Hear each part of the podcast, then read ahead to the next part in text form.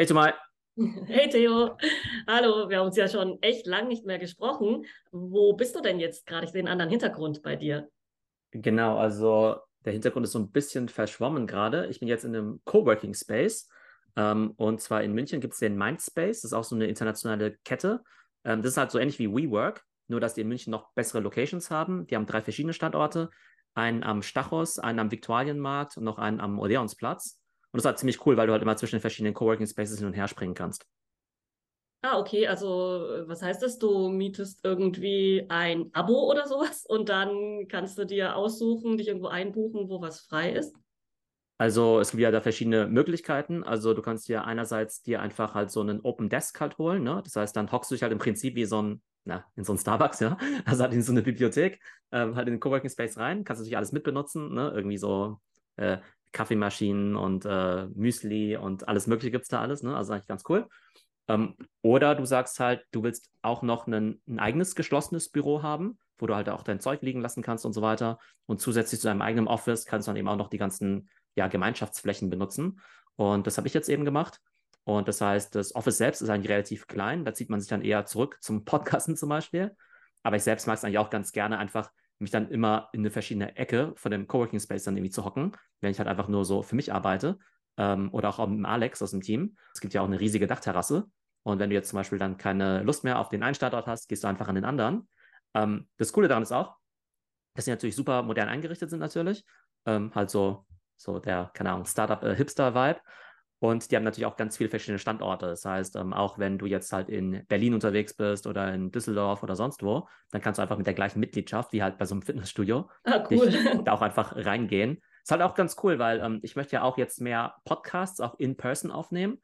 Also, wenn du das nächste Mal nach München kommst, dann können wir auch hier einfach einen Meetingraum nehmen. Ja, cool. Oder wenn ich jetzt auch nach Berlin gehe und dort mit jemandem einen Podcast aufnehme, kann, hat man so ein bisschen immer so seine Homebase in jeder Stadt und kann dann einfach noch einen Meetingraum mit dazu nehmen. Okay, also das heißt, du würdest dann aber mit mobilem Equipment dann einfach reisen, auch mit irgendwie Laptop und Mikrofon mitnehmen oder sowas. Und dann könntest du da einen Raum einfach belegen und dich dort dann auch in person dann mit der Person dann auch treffen.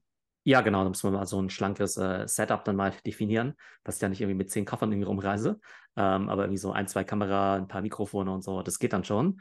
Ähm, aber irgendwie finde ich es halt ganz cool zu sagen, ähm, ja, man hat einfach diese verschiedenen Homebases und kann dann auch einfach mal ein paar Tage theoretisch auch in einer ganz anderen Stadt einfach mal arbeiten, so als digitaler Nomade. Ähm, wir haben jetzt auch Standorte auch in New York aufgemacht oder in San Francisco, dass man sagen könnte, hey, wenn man einfach mal Bock hat, dann geht man einfach mal für ein paar Tage in eine andere Stadt, arbeitet von dort aus und nimmt sich halt noch ein Hotel oder bleibt bei Freunden. Also finde ich ganz cool, die Flexibilität.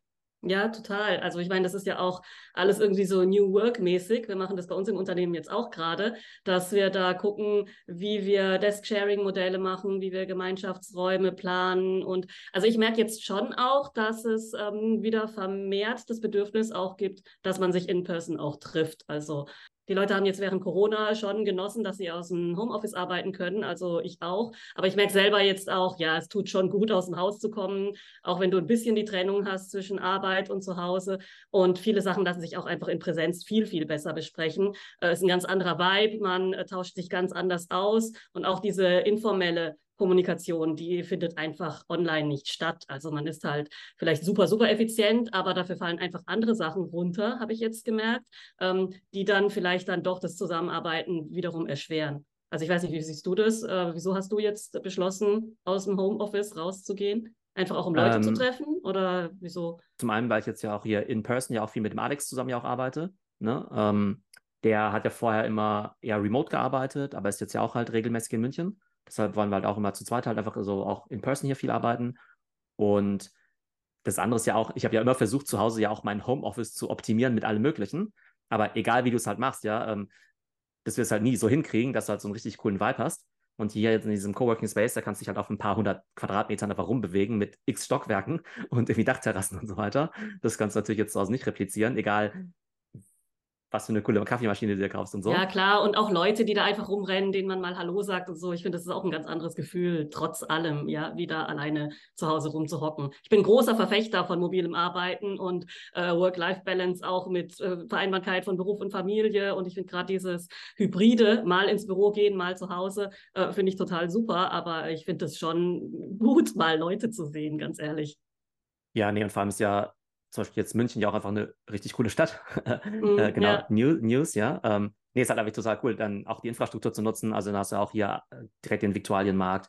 Hier gibt es dann halt so irgendwelche coolen Fitnessstudios und so weiter. Dann kannst du einfach alles noch viel besser nutzen. Ähm, ich war diese Woche auch in einem richtig abgefahrenen Büro. Ähm, mega krass. Und zwar war ich bei Serviceplan. Also Serviceplan ist ja so eine ja, größere Agentur, also Kommunikations- und Marketing- und Kreativagentur.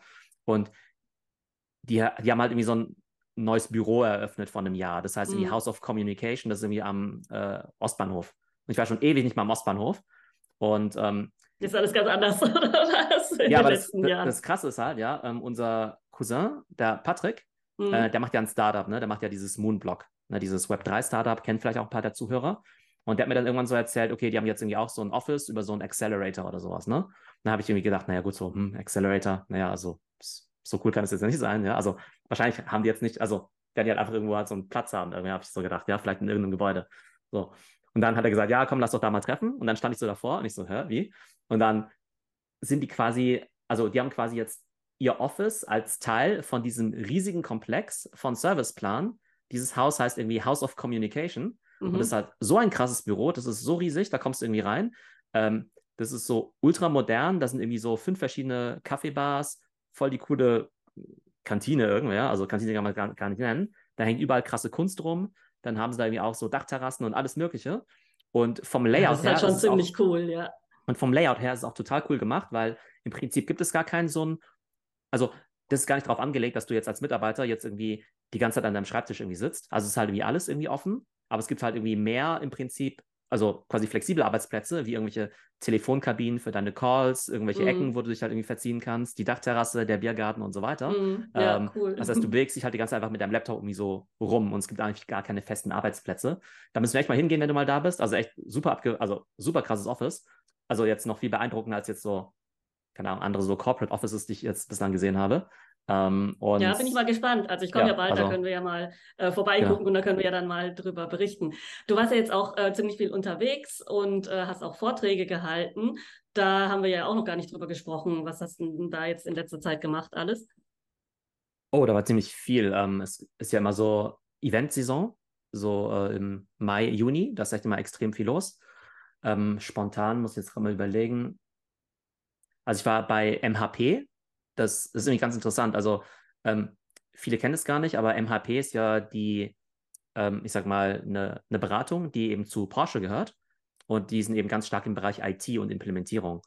Und die sind 4000 Mitarbeiter und die haben da in Stuttgart halt so ihr Sommer, ne, quasi ihr Sommerfestival gemacht. Ne? Oder ah, Festival, okay. Mhm. Ja.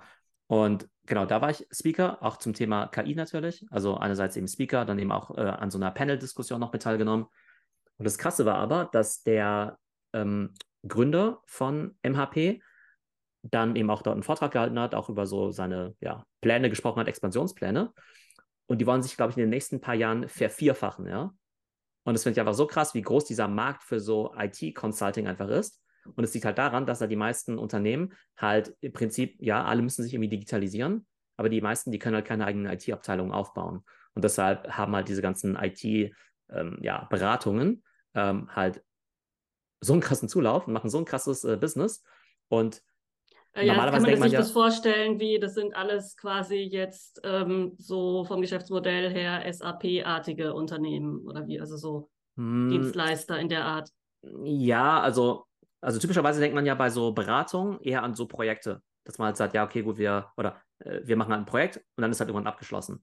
Aber ich glaube, in diesem IT-Bereich, da ist halt vieles einfach so ongoing. Du machst es Das einfach ist für halt ewiger Support. Also ja, Ja. das, weil wenn du einmal anfängst, irgendwas zu implementieren und äh, Support zu sein und so weiter, dann geht das ja ewig. Wenn du Support dort hast, dann äh, ja macht es keinen Sinn, ja jedes Mal neu zu pitchen und andere Firmen anzustellen oder so. Also so könnte ich Ja, mir das genau, aber es ist auch vom. Kunden, aber es ist auch vom Kunden so gewollt. Also es ist jetzt gar nicht so, dass sich das Projekt dann irgendwie endlos zieht und man dachte, hey, eigentlich Mhm. Sollten es ja nur sechs Monate sein, auf einmal waren es irgendwie fünf Jahre, sondern für Mhm. viele Firmen ist halt trotzdem besser, ähm, quasi einfach die Ressourcen extern zu haben als eben intern, äh, weil es dann irgendwie doch zu aufwendig ist, weil sie halt nicht so viel Headcount haben wollen und so weiter.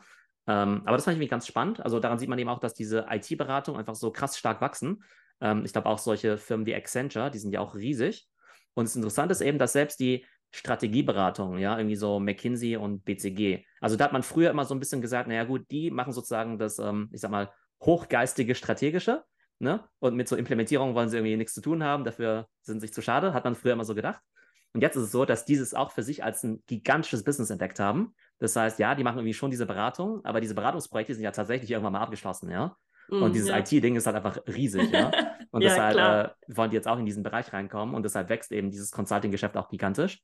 Und ich glaube, ein Bereich, der ziemlich berechenbar gigantisch wachsen wird, ist halt jede Art von AI-Consulting oder AI-Implementierung. Das wird einfach so riesig sein, weil jede Firma sich jetzt die Frage stellt, okay, was können wir mit AI machen? Wie können wir jetzt diesen Chatbot implementieren? Müssen wir das jetzt mit dem OpenAI LLM machen oder mit dem Google LLM? Müssen wir das jetzt irgendwie über Azure machen oder über AWS und so weiter, ja? Also das wird echt ein gigantisches Business. Ja, das ist ja auch schon die perfekte, elegante Überleitung AI und äh, diesmal in Bezug auf die Zukunft der Medien. Da hast du jetzt auch einiges an Vorträgen gehalten und was war denn jetzt so das Hauptinteresse des Publikums oder was haben denn die Unternehmen oder die ja Events, die dich angefragt haben, so bekundet, was du da erzählen sollst? Also diese Woche war ich zum Beispiel bei Burda unterwegs. Also Burda, die haben dann eben diese AI Week veranstaltet. Ich glaube echt mit so, keine Ahnung, irgendwie zig Vorträgen von ganz unterschiedlichen Speakern, ganz unterschiedliche Perspektiven. Und bei also meiner Keynote. Ist das jetzt ein neues, äh, ganz neues Format oder hat es jetzt die Digital Days abgelöst? Ich glaube, die hatten so ein Format, das hieß Digital Days. Es gibt ja quasi diese DLD.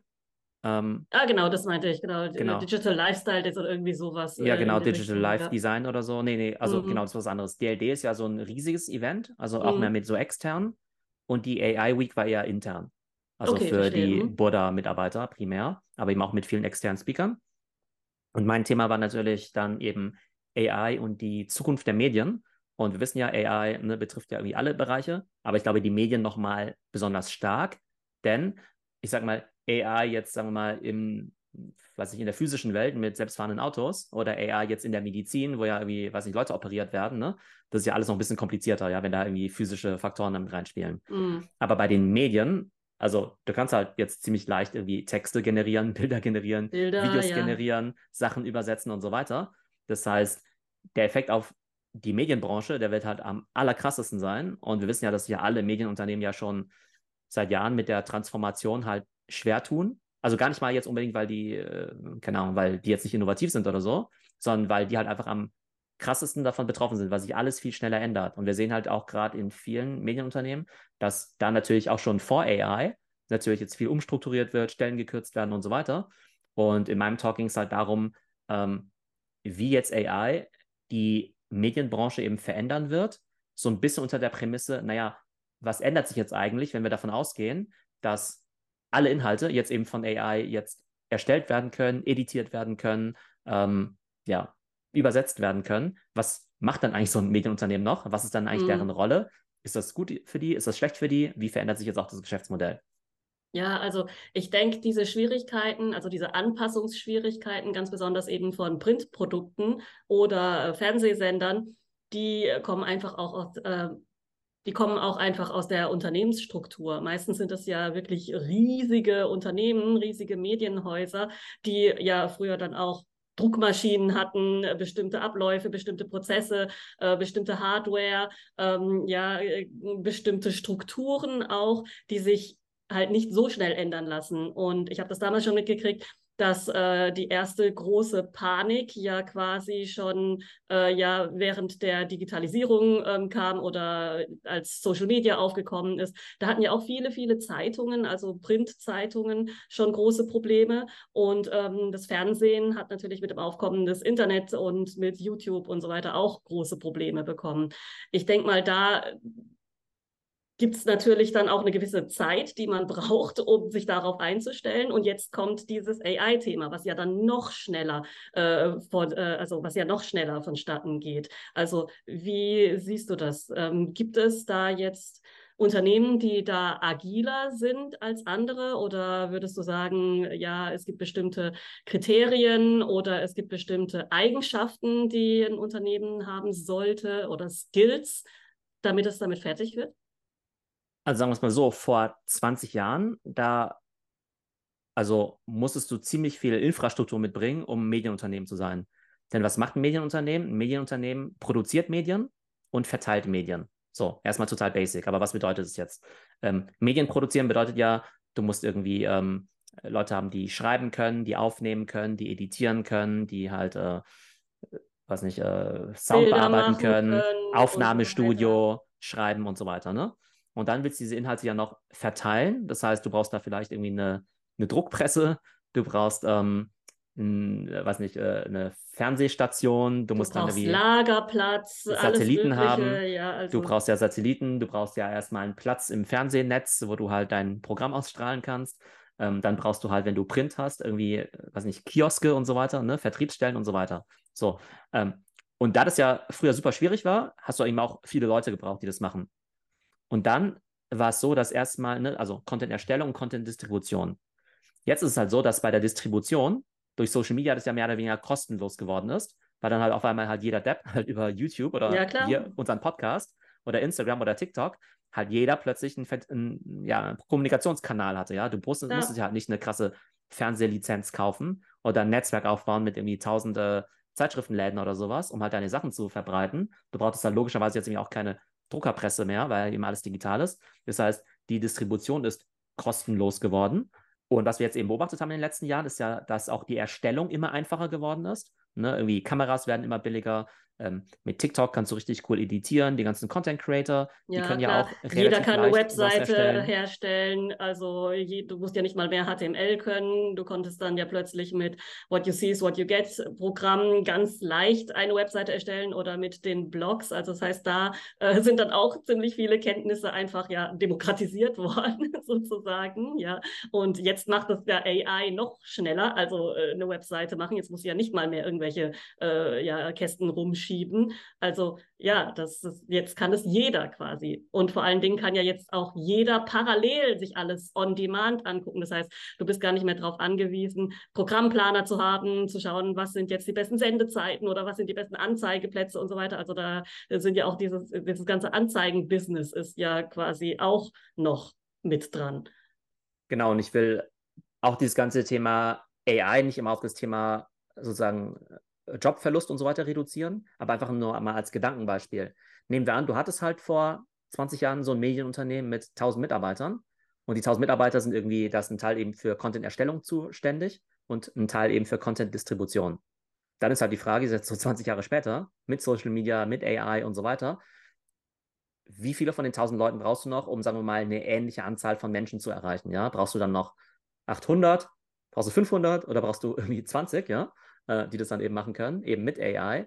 Und wir wissen ja schon von YouTubern, ne, so ein MrBeast oder sowas, ja, oder so TikToker, die erreichen ja zum Teil ja 100 Millionen Menschen und zum Teil sind die solo unterwegs. Okay, mhm. so MrBeast hat schon eine etwas größere Operation, der hat wahrscheinlich schon ein Team von so ein paar zig Leuten, aber du brauchst ja halt definitiv halt nicht 1000 Leute. Ja, ja, klar, also das ist definitiv noch deutlich weniger als jetzt, sagen wir, Springer, Burda und so weiter, ja, oder Fox News oder was weiß ich, diese ganzen riesigen äh, Medienunternehmen, die ja aus User-Sicht vielleicht ja ähnlich viel Content produzieren, den man konsumiert, aber du brauchst natürlich viel, viel weniger Leute und eine viel, viel ähm, ja, kleinere Infrastruktur. Das ist ja jetzt alles da einfach, wie du halt schon gesagt hast, Kamera, Licht und so weiter und so fort. Ja, das waren ja früher Sachen, die hat man nur in professionellen Studios gehabt, was alles fest installiert war. Und wenn du irgendwas mobil aufnehmen wolltest, konntest du nicht einfach mit dem Handy losziehen, sondern du brauchst ein Kamerateam mit Tonangler und X-Kameraleuten und äh, Praktikanten, die Kabel tragen und keine Ahnung irgendwas. Also äh, klar, jetzt nicht nicht nur, um immer über Jobverlust zu sprechen, aber man ist heute einfach äh, als Einzelperson schon in der Lage, äh, einen YouTube-Kanal zu machen eigentlich. Ich sag mal, in der alten Medienwelt, da ist ja, glaube ich, immer, immer eine relativ starke Arbeitsteilung, dass man eben gesagt hat, okay, es gibt eben eine Person, die schreibt, und die andere, die kümmert sich um die Bilder und die andere, die steht vielleicht hinter der Kamera, die andere vor der Kamera, die andere Person editiert und so weiter. Und jetzt die Content Creators sind ja eher so all in one, ne? Und die können vielleicht alles nicht so wirklich geil irgendwie, ja. Also vielleicht sind die nicht irgendwie super gut im Sound-Editing, aber sie können es halt irgendwie gut genug, um halt zumindest so Social-Content zu machen. So, und das Ding ist ja, dass ähm, wenn du jetzt eben solche AI-Tools hast, dann ist halt jeder halt nochmal ein bisschen besser im Bilder editieren oder im Video editieren, weil du halt dann auch nicht mehr so krasse Erfahrung brauchst, sondern die AI, die halt irgendwie vieles abnimmt, ja. Das heißt, ähm, ja, da werden natürlich jetzt alle nochmal effizienter. Und jetzt ist dann eben das Spannende, so ein bisschen, was hat es jetzt eigentlich Auswirkungen auf die, auf die Medien? Und genau, meine Keynote war eben so, dass ich erstmal ein kurzes Intro gemacht habe. Also, ne, was passiert gerade mit AI, was sind gerade so die Trends? Und dann habe ich erstmal so ein paar Thesen in den Raum gestellt. Und die erste These davon war zum Beispiel, dass in Zukunft wahrscheinlich 90 Prozent der Inhalte irgendwie mit AI erstellt werden. Also entweder komplett mit ChatGPT oder dass äh, die Editing-Tools dann eben benutzt werden, um halt, was nicht, Videos und Podcasts und so zu editieren. Oder dass du eben auch komplett diese virtuellen Avataras zum Beispiel, die meinetwegen den Nachrichtensprecher dann eben, ja, ersetzen, sage ich jetzt mal, oder halt äh, den eben ergänzen. Ähm, das heißt, 90 Prozent der Inhalte werden in Zukunft eben AI generiert sein. Und das war eben so die, eine der ersten Thesen, die ich da mal in den Raum gestellt habe, die, glaube ich, jetzt auch gar nicht so weit hergeholt ist. Denn auch letztens ist mir aufgefallen, ich habe einen Artikel irgendwie bei Bloomberg gelesen und ich so, ja, irgendwie ganz, ganz cool. Und ganz am Ende stand dann irgendwie, this was partly AI generated oder AI assisted ja. oder sowas, ja. Und ich muss sagen, mir persönlich ist es halt vollkommen egal. Ja. Ich sage jetzt nicht, ich habe jetzt nicht irgendwie gedacht, boah, das finde ich jetzt aber schlechter, ähm, weil das jetzt eine Maschine gemacht hat, sondern ich habe gedacht, okay, gut, so eine Art Standardartikel kann ruhig mal die AI machen. Ja, klar, also aber da trennt sich halt auch wieder die Spreu vom Weizen, weil sagen wir es mal so, ein guter AI-geschriebener Artikel ist wahrscheinlich besser als ein schlechter menschgeschriebener Artikel, aber trotzdem noch deutlich äh, schlechter oder äh, ja generischer als jetzt ein wirklich guter menschgeschriebener Text. Ja, also ich kann mir jetzt zum Beispiel nicht vorstellen, dass ähm, AIs jetzt Kolumnen oder Glossen oder irgendwelche humoristischen Texte schreiben können. Also etwas, wo da halt wirklich ja der menschliche Aspekt wie Ironie oder ähm, ja Satire oder sowas da eine Rolle spielt. Und da denke ich, ähm, wird man dann unterscheiden werden jetzt AI-Texte hauptsächlich für solche trockenen, sachlichen Texte benutzt, wie jetzt ähm, Gebrauchsanleitungen, äh, ja, Duden-Einträge, Wikipedia-Einträge, äh, Sachtexte. Oder wird es wirklich äh, ja Magazinbeiträge und so weiter geben, also Reportagen und solche Sachen, die auch von AI generiert werden? Also da denke ich, ähm, ist dann vielleicht AI-generierter Text vielleicht doch eher dazu da, so diese Texte zu schreiben, die relativ technisch sind. Also ich mache jetzt mal technisch in Anführungsstrichen und die vielleicht sowieso Menschen eh nicht so viel Spaß machen, die wirklich schreiben wollen. Genau, da kommen gleich meine nächsten zwei Thesen. ähm, die nächste These war nämlich, dass ähm, Text immer unwichtiger wird. Ja? Also Text wird immer unwichtiger. Ähm, einmal A, die Leute konsumieren halt gerne lieber Video und Audio. Und zum anderen ist es eben so, dass bei Text, also da wird einfach in Zukunft klar sein, dass ChatGPT oder halt irgendwelche anderen Tools es dann eben machen. Ja? Das heißt, du kannst dich da jetzt nicht groß abheben. Also jetzt im Augenblick merkst du ja, wenn jemand einfach ein super Schreiber ist, ja. Mhm. Ähm, ich glaube, in Zukunft wird sich das halt total stark angleichen, weil alle irgendwie die gleichen Tools benutzen werden. Das heißt, ich glaube, du kannst dich mit Text kaum noch abheben und der wird dann mehr oder weniger überall gleich sein. Das heißt, ich glaube, wenn du dich halt abheben willst, dann musst du es halt über Video und Audio machen. Und was du ja gemeint hast, von wegen so Kolumnen und so, also du kannst ChatGPT natürlich schon so prompten, dass du sagen kannst, hey, schreib mal irgendwie eine äh, humoristische äh, Glosse über das letzte Bundesligaspiel oder sowas. Das geht ja schon. Aber ich glaube, ein Punkt, auf den wir da eben kommen, ist, dass ich glaube, es ist so eine reine Faktenberichterstattung, dass du dich damit eben auch nicht mehr abheben kannst, sondern du brauchst halt irgendwie richtige Meinungen und Analysen. Und ja, damit meine ich jetzt gar nicht sowas, ja. damit meine ich jetzt gar nicht sowas wie dystopisches wie Fakten zählen nicht und Fake News und bla. So, nee, überhaupt halt eher, nicht, sondern das äh, ist halt. Niemand interessiert basic, sich halt. Also, ja. ja. genau, jeder kann halt irgendwie sagen, dass äh, keine Ahnung, dass Apple halt letztes Jahr im letzten Quartal irgendwie 10 Millionen mehr iPhones verkauft hat und der Gewinn irgendwie um äh, 3% gestiegen ist. Ähm, die Frage ist ja, okay, wie schätzt du das jetzt ein? Was ist deine Meinung dazu? Und ich glaube, auf der einen Seite wird es natürlich viele Leute geben, die einfach super coole analytische Meinungen dazu haben. Aber natürlich auch einfach Leute, die halt einfach so krasse Meinungen haben, ja, ähm, die halt natürlich auch in den Medien halt irgendwie stark ziehen. Wenn du irgendwie sagst, oh, Apple ist am Ende oder irgend sowas, ne? Aber ich glaube halt, dass diese reinen Fakten ähm, immer unwichtiger werden. Und jetzt überlegen wir mal kurz, wenn du jetzt ein, eine normale journalistische Publikation bist, dann hast du halt in der Vergangenheit vor allem reine Fakten abgebildet in Form von Text. So, und wenn es jetzt irgendwie halbwegs stimmt, was ich da jetzt so in den Raum stelle, dass Text tendenziell unwichtiger wird und dass diese reinen Fakten auch nicht so wichtig sind, dann muss ich halt auf jeden Fall umorientieren. Naja, okay, gut, da bin ich jetzt nicht ganz deiner Meinung, weil also ich bin jemand, der liest tatsächlich äh, immer noch äh, sehr gern und sehr viel und ich lese auch viel schneller als ich irgendwas anhöre oder anschaue, womöglich auch noch. Also ich äh, sehe durchaus noch eine Daseinsberechtigung für reinen Text. Und erfahrungsgemäß ist es ja so, dass neue Formate, alte Formate eigentlich nie komplett verdrängt haben. Also ja, Radio hat nicht äh, Bücher komplett verdrängt, Fernsehen hat nicht Radio komplett verdrängt und äh, Short-Videos haben jetzt auch nicht Long-Videos oder Filme komplett verdrängt. Irgendwie existiert ja doch alles so nebeneinander her. Ich war auch sehr, sehr, sehr überrascht darüber, als ich letztens in einem physischen Buchladen war, wie viele aufwendig gedruckte Bücher es noch gibt oder wieder gibt. Also die werden anscheinend am Fließband produziert, äh, ganz besonders eben auch für Kinder und Jugendliche. Also die Zielgruppe ist nicht nur irgendwie äh, ja nostalgische Dinosaurier Ü60, die jetzt noch ähm, ja am Buch hängen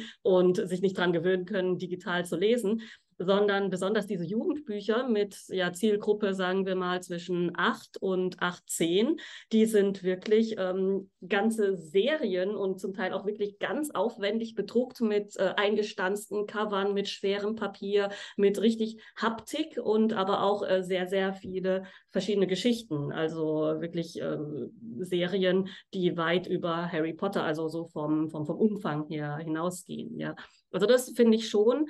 Und ähm, hier würde ich auch sagen, stimme ich dir zu, es sind halt diese Meinungstexte, denke ich, dann auch das, was sich abheben wird. Also diese, diese reinen Faktentexte, die werden trotzdem noch, denke ich, wichtig sein für Suchmaschinen, für Leute, die halt äh, Texte scannen wollen, für Leute, die Texte zusammenfassen wollen und so weiter. Ähm, aber hier denke ich ja, wird das Lesen eher vielleicht eher zum Genuss. Also man liest für einen Genuss und nicht sich zu, um sich zu informieren, weil man vielleicht auch einfach schmökern will. Es gibt ja immer noch Leute, die gerne schmökern. Ja, also meine Tochter zum Beispiel, die ist acht, die hat jetzt schon, ich glaube, 30 Bücher oder so gelesen, einfach weil es ihr Spaß macht.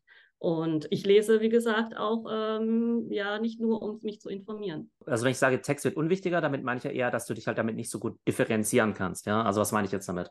Ähm, vielleicht, es kommt vielleicht auch aus einer speziellen Perspektive von mir jetzt. Aber auf Social Media, da posten jetzt ja die ganze Zeit Leute irgendwelche, äh, Leute irgendwelche Sachen irgendwie, ja. Die nennt man dann ja auch immer so diese ähm, Thread Boys irgendwie, ja. Mhm. Ähm, das sind ja die Leute, die jetzt halt die ganze Zeit irgendwas über, keine Ahnung, AI posten und irgend sowas, ne? Also vielleicht würden manche mich auch dazu zählen, ja, keine Ahnung. Aber was man halt bemerkt, ist, dass halt, ähm, also in der Vergangenheit halt, hätte man ja schon gesagt, okay, wenn jemand was zu einem Thema postet, dann kennt sich die Person wahrscheinlich schon irgendwie damit aus, ne? Sonst würde die es ja nicht machen. Aber heute durch AI kann ja jeder zu irgendwas, irgendwas posten. Mhm. Ne? Dann kannst du halt irgendwie sagen, hey, ähm, ChatGPT, mach mir mal irgendwelche Posts zum Thema ähm, Biologie zum Beispiel, ne? Und ich kenne mich null mit Biologie aus, aber mhm. vielleicht könnte ich dann auch irgendwelche coolen Posts machen, ja, und die kriegen dann Views oder so. Und was ich dann einfach merke, ist, dass jetzt, es ja zum Beispiel jetzt Leute gibt, also gerade im englischsprachigen Raum, ja, die bauen gigantische Newsletter auf, ja. Also die bauen gigantische mhm. Newsletter auf, zum Beispiel zum Thema AI, also richtig, richtig krass. Ähm, also Natürlich alles AI generiert. Hunderttausenden von Subscribern. die ganzen, die ganzen Texte rausgeschmissen, ja. Und, und das Witzige ist halt, also zum Teil abonniere ich die irgendwie auch schon, aber trotzdem, sagen wir mal, glaube ich jetzt nicht, also, also klar, die werden sich schon so ein bisschen auskennen irgendwie, ja, aber das ist jetzt, aber nur weil die jetzt ein Newsletter machen, ist jetzt für mich kein Beweis, dass die das jetzt irgendwie, ne, irgendwie können oder sich ja, damit klar. auskennen irgendwie, ja. Weil, ne, keine Ahnung, du kannst ja einfach wie so eine wie so eine Bot-Farm irgendwie machen ne? und die Sachen veröffentlichen. Aber wenn jetzt die gleichen Personen jetzt halt auch einen, äh, einen Podcast haben oder ein Video, oder in einer ja, Talkshow sitzen und man sich mit denen unterhält. Das ist ja, ja dann nochmal was komplett auch, anderes. live ja. zum Beispiel, genau, mhm. ja. Dann kommt ja A mehr von der Persönlichkeit rüber und ähm, da merkst du ja auch, ob die Leute dann irgendwie auch Ahnung haben oder nicht, ja. Das heißt, ich glaube, so als reiner Textmensch, also sogar wenn du dich super gut auskennst, ja, ist es halt so, dass nehmen wir an, du kennst dich super gut aus und machst aber nur Text. Da gibt es jetzt auf einmal tausend Leute, die sich gar nicht gut auskennen, aber die können halt irgendwie 80% oder 90% so gute Texte schreiben wie du selbst. Ne? Das heißt, auf einmal krass viel Konkurrenz. Und da musst du halt in so ein anderes Medium wechseln, wo vielleicht wirklich nur du als Experte das eben auch vermitteln kannst mit Audio, Video, mit deiner Persönlichkeit und so weiter, was halt dann die Leute, die halt nur Text mit ChatGPT produzieren, äh, halt irgendwie nicht können, ja. Und ja. ich glaube, das ist dann eben auch so dieses Ding, dass vielleicht auch jemand, der vielleicht auch, ich sag mal, keine Ahnung, beim Handelsblatt oder irgendwo arbeitet und sich halt echt gut mit irgendwas auskennt und er kann super gute Texte schreiben oder sie über die äh, Inflation oder sowas, ja. Das Problem ist ja, jetzt können, das können jetzt halt irgendwie, also auch wenn die Person irgendwie einen Doktor hat in VWL und irgendwie eine super Journalistenausbildung gemacht hat, also tendenziell könnten jetzt wahrscheinlich auch ganz viele Leute, äh, sagen wir mal 80 Prozent so gute Texte schreiben. Also wird mir jetzt vielleicht die Person jetzt, diese fiktive Person vom Handelsblatt jetzt widersprechen. Ähm, aber einfach ultra viel Konkurrenz. Und ich glaube, eine Möglichkeit, sich davon abzuheben, ist halt das Medium zu wechseln.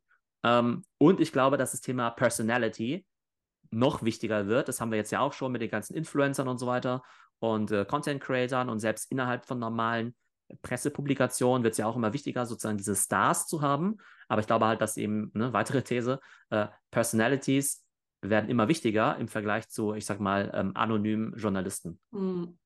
Aber das ist ja jetzt so gesehen ja jetzt nichts komplett Neues, weil wenn du dir jetzt die traditionellen Medien anschaust, da gab es ja auch schon immer diese Stars. Der, also da gab es ja auch immer die Fernsehsprecher, also die Nachrichtensprecher, die jetzt 30 Jahre lang das Gesicht der Tagesschau waren, zum Beispiel.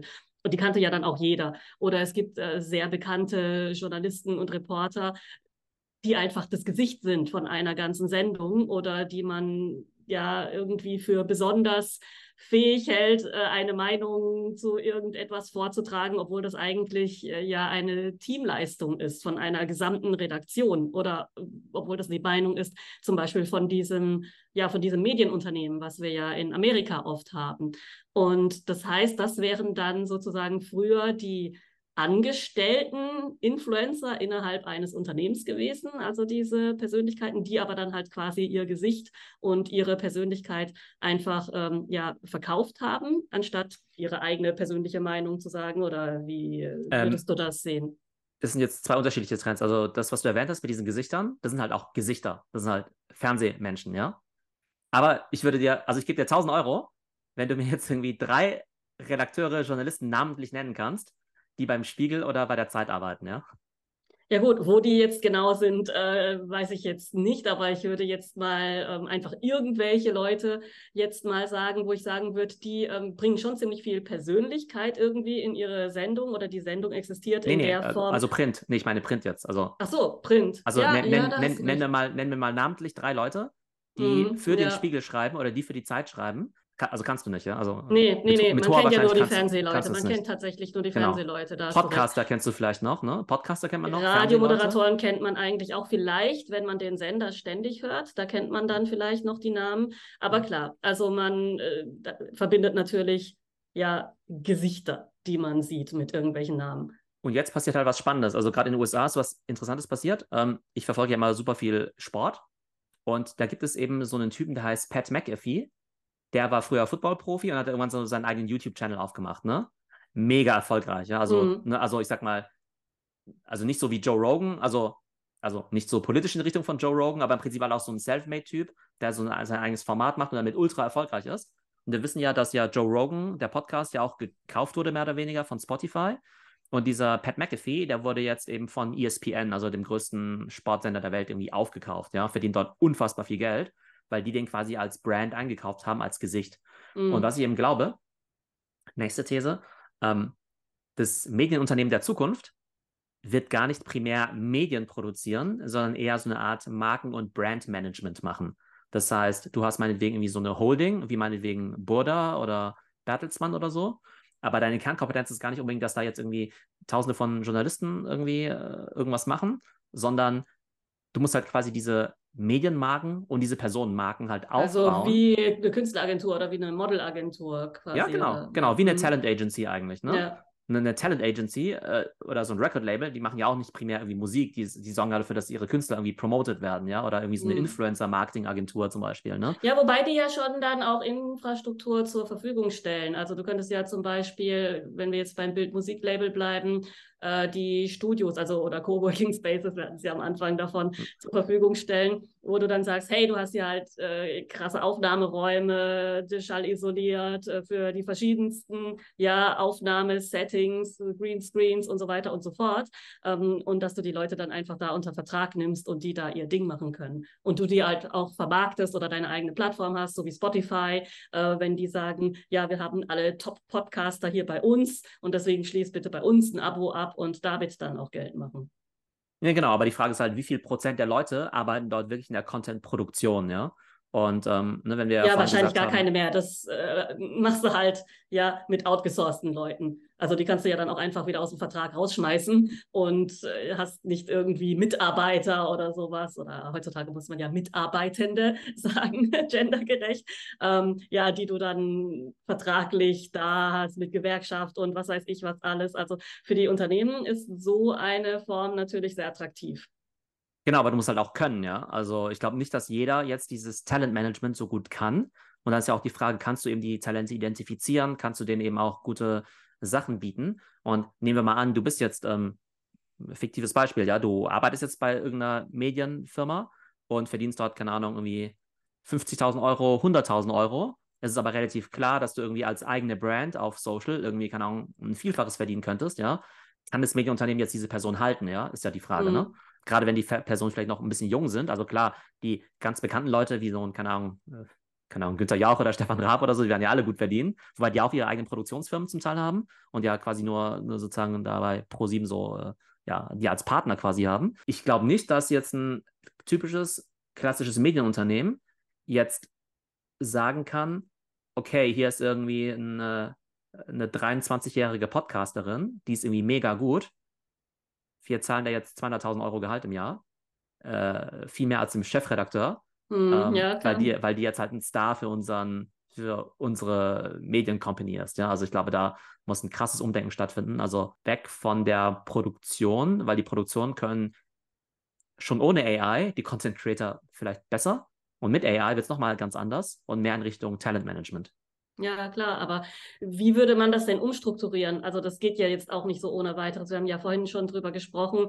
Es kommt ja nicht nur darauf an, jetzt den Willen zu haben und die Skills äh, jetzt in einem Unternehmen zu sagen, ja, wir wollen jetzt äh, ja alle auf AI umsteigen und welche unserer Mitarbeitenden sind denn dafür geeignet und so weiter, sondern da gibt es ja wirklich ganz reale rechtliche und äh, unternehmerische Probleme, wie zum Beispiel, du bist jetzt halt mal ein Radiosender und hast das ganze Equipment, das ganze Zeug und die ganze Struktur. Du bist halt jetzt mal eine Zeitung, ja, mit Druckerei und bla und was weiß ich was alles. Also kannst ja nicht alle Leute plötzlich einfach entlassen und das ganze Zeug äh, nach Afrika verschippern oder keine Ahnung, wie man dann sowas auflöst und dann sagen, hey, wir arbeiten jetzt alle in so einem coolen Glaskasten und alle haben Laptops und machen hier mit AI und äh, suchen uns jetzt die externen Influencer und plötzlich sind wir so eine, ja, keine Ahnung, Content Creator Agentur oder so. Das geht ja nicht. Also, wie passiert denn sowas jetzt